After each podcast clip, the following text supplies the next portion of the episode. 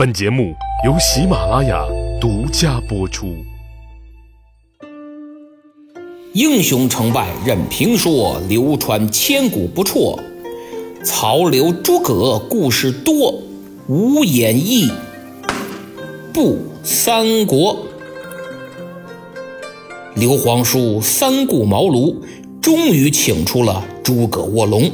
自此。这对历史上最强的君臣二人组正式亮相。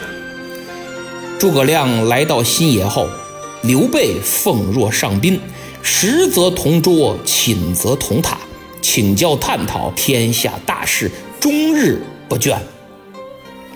对于二人的关系，刘备做了一个准确的形容，他说：“我请到诸葛先生。”就好比如鱼得水，从后面的故事发展来看，这个说法恰如其分。诸葛亮是个雷厉风行的人，说干就干。他招兵买马，操演军事，府理政务，井井有条。刘备看在眼中，喜在心头啊！此时此刻，他最想对曹操说的一句话就是。哥，我的春天也来了。如果曹丞相听到了这句话，肯定是一脸黑线。为什么又是我？你说为什么？嘿，谁让你把我刘备打得那么惨，还青梅煮酒看了我个通透？刚弄个徐庶来，就被你费尽心思挖了墙角，我容易吗？我。所以我要如此揣测刘备的心理，是因为如果一个压抑久了的人突然看到希望，第一个想要分享的肯定是对自己伤害最深的人。别问我为什么。就在刘备、诸葛亮为实现隆中对的目标夜以继日、积极努力之时，远在许都的曹老板也没闲着呀。他先是确立了南下的目标，然后考虑到渡江作战必须要进行水战，于是专门挖了一个人工湖进行水面作战训练。这个人工湖就是玄武池。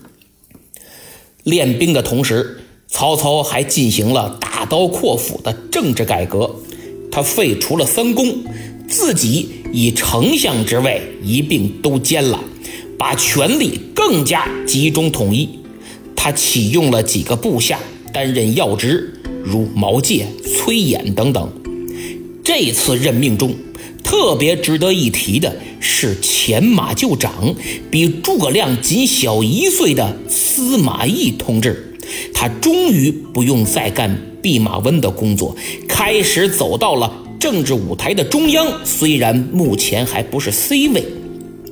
就此，三国时期最伟大的两位战略家、军事家、政治家，日后的终极对手，几乎同时开启了人生的新篇章。不能不说，这是老天爷的一次绝妙安排呀！其实，曹操惦记江东，可不是一天半天的事儿了。袁绍死后的第二年。也就是建安七年，公元二百零三年，为了试探孙权的态度，曹操以天子之名派人通知孙权，让他把还未成年的儿子送到许都来陪王伴驾。嗨，什么陪嫁？这只是个借口，是自春秋以来政治家们惯用的手段。说白了，就是送子为人质，政治绑架。肉票在手，你看着办，赤裸裸的政治讹诈，孙权就很为难呢。送吧，自己必将受制于曹操；不送吧，违抗圣命，地方不服从中央啊。他曹操兴兵而来，就名正言顺呢。关键时刻，周瑜出面极力阻拦，他说。千万不能送子为质。曹操如果出兵，咱就以长江为天险，与他决一死战。最终，孙权听从了周瑜的建议，曹操自然很生气，但后果呀，暂时还不严重，因为此时北方还没有完全平定，他正为追讨袁氏兄弟忙得不亦乐乎，所以孙权暂时还没什么压力。那么这个暂时是多久呢？大概五年。公元二百零八年，建安十三年，曹操决定南下。虽然北方刚刚平定，还不到一年，自己这水军演练的也还不太成熟。那么是什么原因让曹操突然下决心必须南下的呢？因为在这一年，南方发生了两件事儿。第一，孙权出兵攻打夏口，灭了黄祖，兵锋直指江夏。第二，刘表因此事受到惊吓，病情加重。我们先来说第一件事儿孙权继位江东之后，主少国疑，士卒林立，弄不好就有散摊子的危险。多亏了有张昭等一众老臣悉心辅佐，善理政务；周瑜等军事将领以武力维持专政，谁不服谁闹事儿就灭谁。一顿胡萝卜加大棒下来，总算是稳定了政权，巩固了统治。屁股坐稳了之后啊，孙权便开始着手出兵攻打夏口。一来这是政治需要。必须扩充实力和地盘，所以拿下荆州势在必行。二来也是为父报仇。要知道，当年其父孙坚就是遭到刘表的阻击才丢了性命，而射死孙坚的正是夏口守将那个杀了祢衡的黄祖。如此看来，拿地盘是刚需，为父报仇也是刚需。俩刚需加一块儿，还有不打的理由吗？不过，征讨的过程并不顺利。黄祖手下水军都督苏飞和部将甘宁都是水上作战的高手，几次出兵，孙权都没占到太多便宜。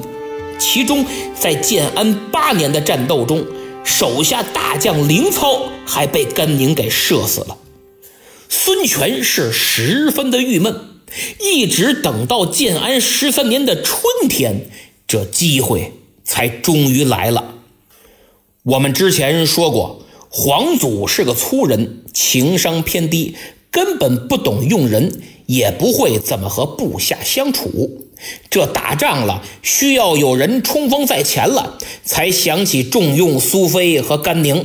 等仗打完了，立马把人家抛在脑后，典型的用人朝前，不用人朝后。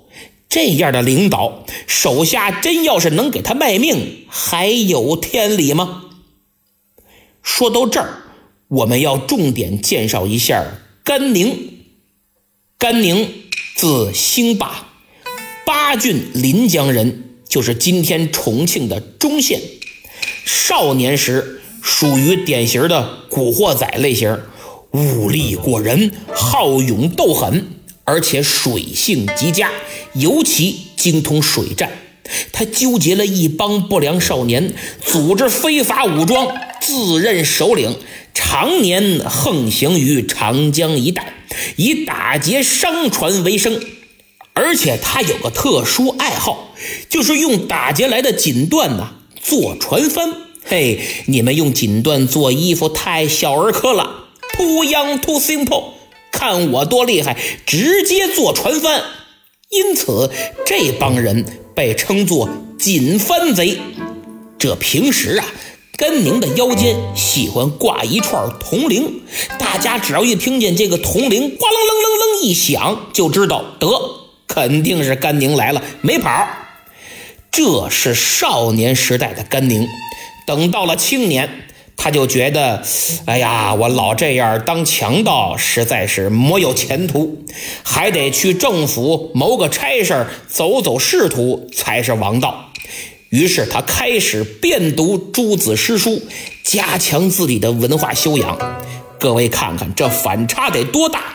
活脱脱一个放下屠刀立地成佛的典型这甘宁啊，也属于那种天生聪慧之人，稍微一用功，就比那成天读书的孩子强得多的多的多的多。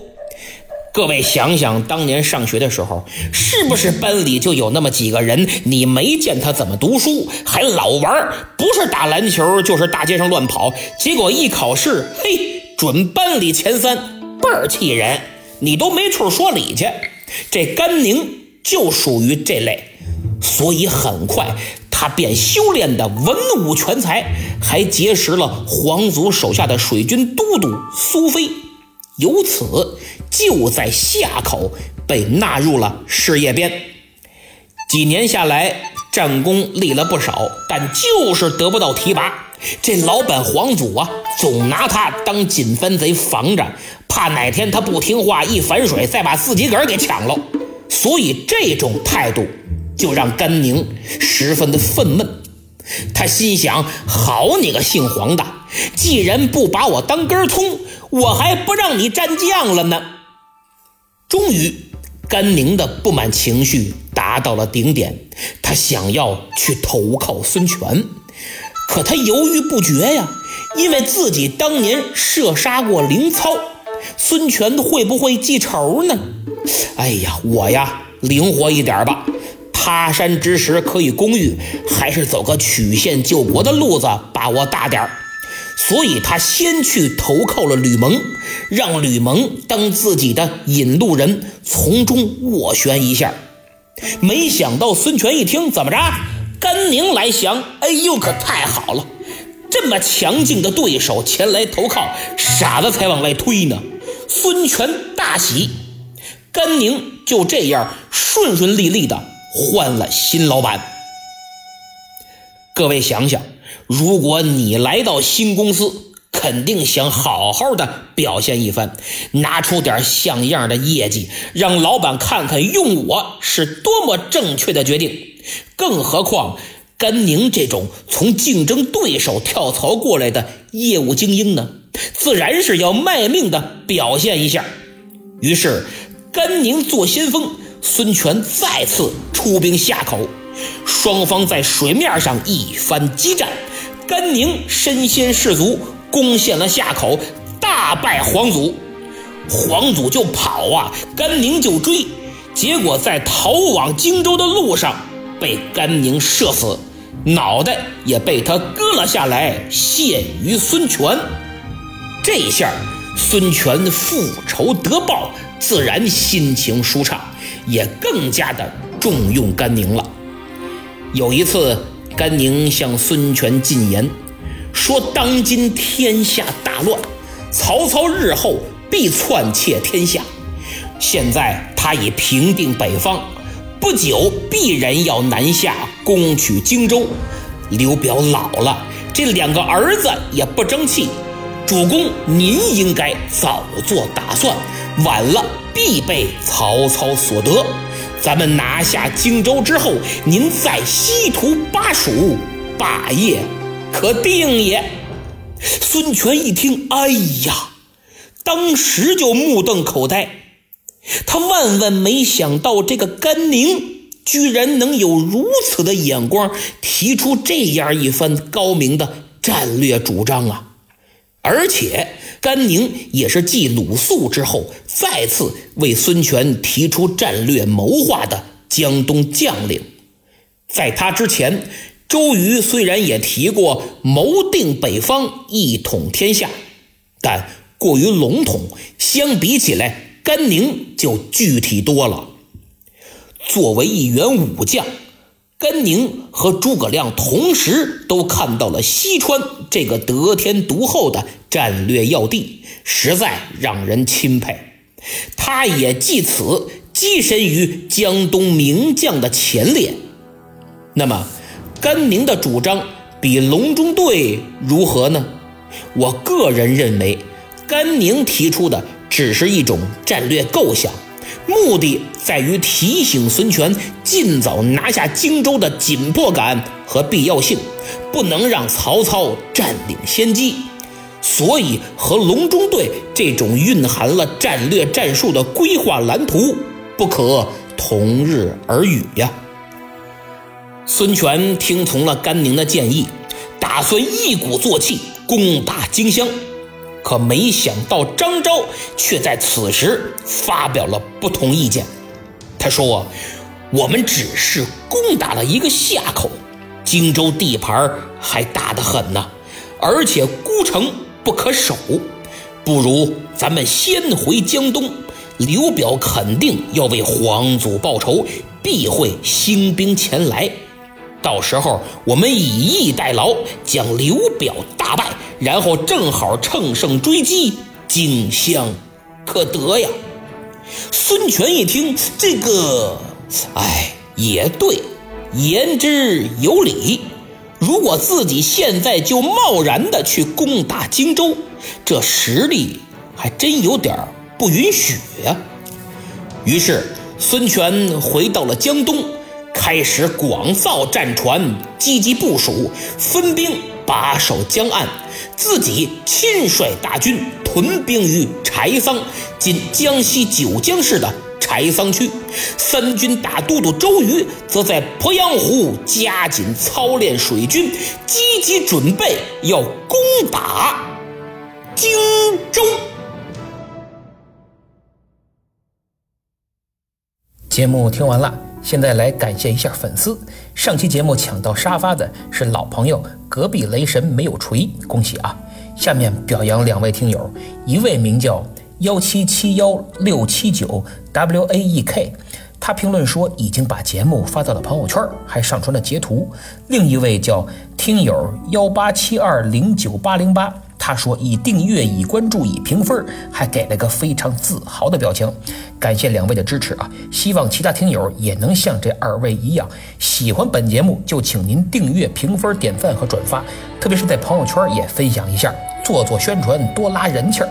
本节目现在点击量二百六十四万，评分的有七百九十一个，订阅的只有一万，我的粉丝呢有四万三，所以这个数据啊差的还很多，还有相当一部分粉丝没有订阅、点赞和评分，请诸位看看，如果没有的话，赶紧补上，这对我来说很重要。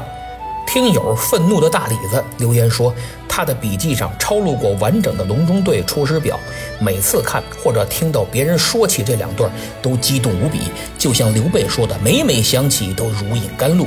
没错，这两篇文章写的太棒了，我也是每每读来肃然起敬。特别是上期节目，我念《隆中对》的时候录了好多遍，力求字正腔圆、断句合适、语调、语气、感情等等都十分用心。只要您仔细听，一定能体会到诸葛亮超人的智慧和眼光。齐晋坤的化妆品留言说：中午一边吃河南烩面，一边听《隆中对》，思考如下。